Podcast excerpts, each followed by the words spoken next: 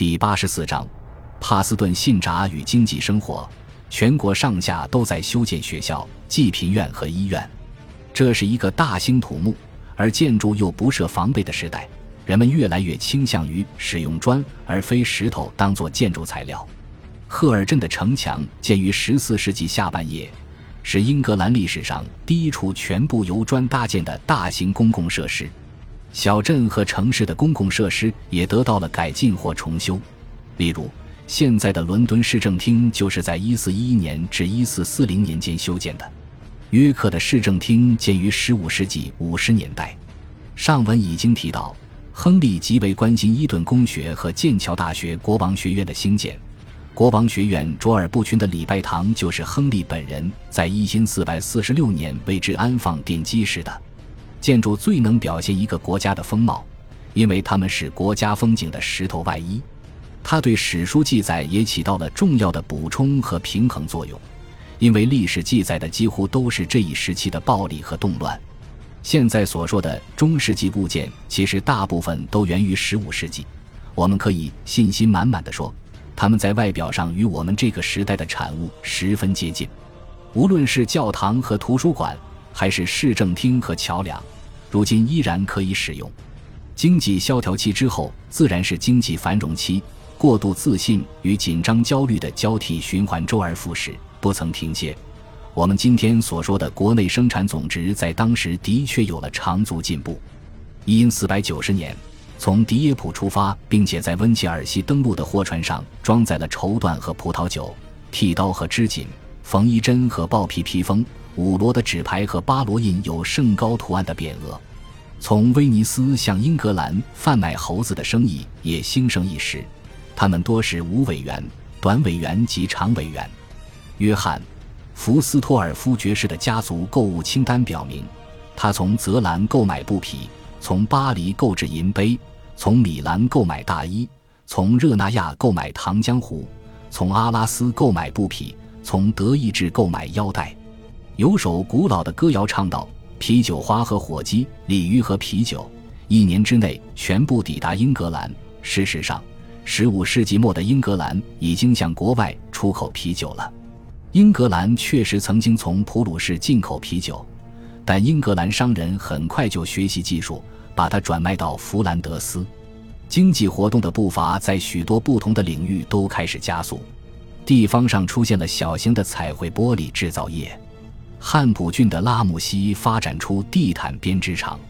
如今，英格兰的大商人可以和热那亚、威尼斯的商人一较高下了。在因四百六十一年，布里斯托尔的威廉·坎尼吉斯拥有十艘船，雇了八百名水手和一百名工匠。商人的船只可以作为民间支援力量被政府征用，配合皇家海军进行海上巡逻，保卫海疆。布里斯托尔和南安普敦等从事海上贸易的城镇自然而然地兴旺起来了。一因四百九十七年，卡波特从布里斯托尔起定出海，驶往新世界，寻找新的市场和商机。商业集团在政治领域也取得了成功。城镇中比较富裕的商人都在进出议会大厅，要求将存在巨大不公的贸易垄断在自己手中。肯特郡威尔地区出产的铁矿和格洛斯特郡迪恩森林出产的木材都有很大的市场需求，其他林区也被物尽其用。木材可以烧成木炭，用来冶炼矿石。仅在迪恩森林就有七十二家铁匠铺。位于森林西边的新兰村万圣教堂有一座矿工的青铜像，他的皮马裤上打了绑腿，肩上扛着一个木质的矿石斗，这东西是用来运送矿石的。他右手拿着一把鹤嘴锄，嘴里叼着一个蜡签。当然，不采矿的时候，他就是一副农夫打扮，在地里干农活。康沃尔、德文、多瑟特和萨默塞特等地出产白银。当时有一种说法认为，英格兰王国地下的东西比地上的东西还值钱。造船厂、枪炮厂和铸钟厂的生产力都在提高。在亨利六世及继任者统治时期，羊毛产量增长到新的高度。与十四世纪的高峰时期相比，粗羊毛的年度出口量略有下降，但羊毛布料的出口相应增长了。二者总合约占全国商品出口量的百分之八十。英格兰的羊毛布料远销黑海沿岸、诺夫哥罗德的集市以及威尼斯的里亚尔托市场。它还打入了丹麦和普鲁士的市场。在15世纪末，控制布匹交易的商人冒险家每年大约能出口6万卷布匹。羊毛业在全国产业中占据着举足轻重的地位。在送进纺织作坊前，羊毛要先交给村中妇女梳理，再纺织成线。直到今天，英格兰的未婚女性还被称为 spinster，一指纺织女工。羊毛纺成布料后，便由漂洗工洗染上色，再由剪切工完成最后一道工序。羊毛对于英格兰来说实在是太重要了。正出于这个原因，在2005年之前，上议院议长的座位上始终都摆放着羊毛垫子。从事布匹交易的城镇规模日渐扩大，实力越来越强。西赖丁和英格兰西部的漂洗厂越发满负荷运转。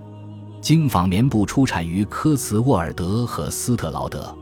约克和考文垂在走向没落，但是诸如萨福克的拉文纳姆等村庄却能凭借羊毛盛唐走向繁荣。粗羊毛及成品是15世纪英格兰的经济引擎。越来越多的土地被用来饲养绵羊，圈地运动就这样诞生了。为了给牧场腾地方，许多村庄整体搬迁，甚至直接摧毁。粮食种植也让位于饲养业。十五世纪末，沃里克郡的古文物收藏家约翰·鲁斯在《英格兰诸王史》中抱怨说：“现代人拆毁村庄，给全国人民带来了饥荒。这桩邪恶的罪行源于贪婪。”正如基督为耶路撒冷哭泣，我们为这个时代的毁灭哭泣。在他的国家里，有一百多个村庄都被人为地荒废了，其中绝大多数毁于十五世纪。土地所有者和保有者的权利在原则上应当得到保护，但是人们却可以将按照传统习俗生活在村子里的居民赶走，而不会因此受到任何惩罚。大多数人或许还能搬到数英里开外的地方。继续耕种土地，少数人就没有这么幸运了。当时所谓身强力壮的乞丐，指的就是这种流离失所的现象。最早于15世纪70年代出现在文献中。一切事物都在不断组合运动不息，人类的历史始终贯穿着一条相反相成的规律：发展总会引发某种倒退。许多人在经济的飞速发展中受害，有些人却能从中受益。事业顺利的小农，如今作为佃户在租种土地，而不再像过去那样支付劳役地租。自耕农的比例也明显增加了，农奴阶级逐渐被挣工资的劳工所取代。封建经济在很大程度上被货币经济所取代。然而，并不是每一个人都能享受到英格兰的繁荣。硬币的一面是惊人的贫困，另一面则是某些城镇和地区显而易见的富裕。其差异之大不可想象，但我们很有必要铭记这一点。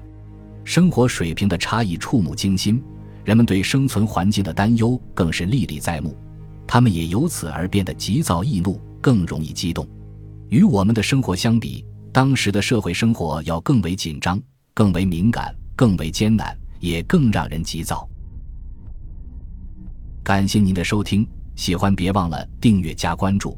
主页有更多精彩内容。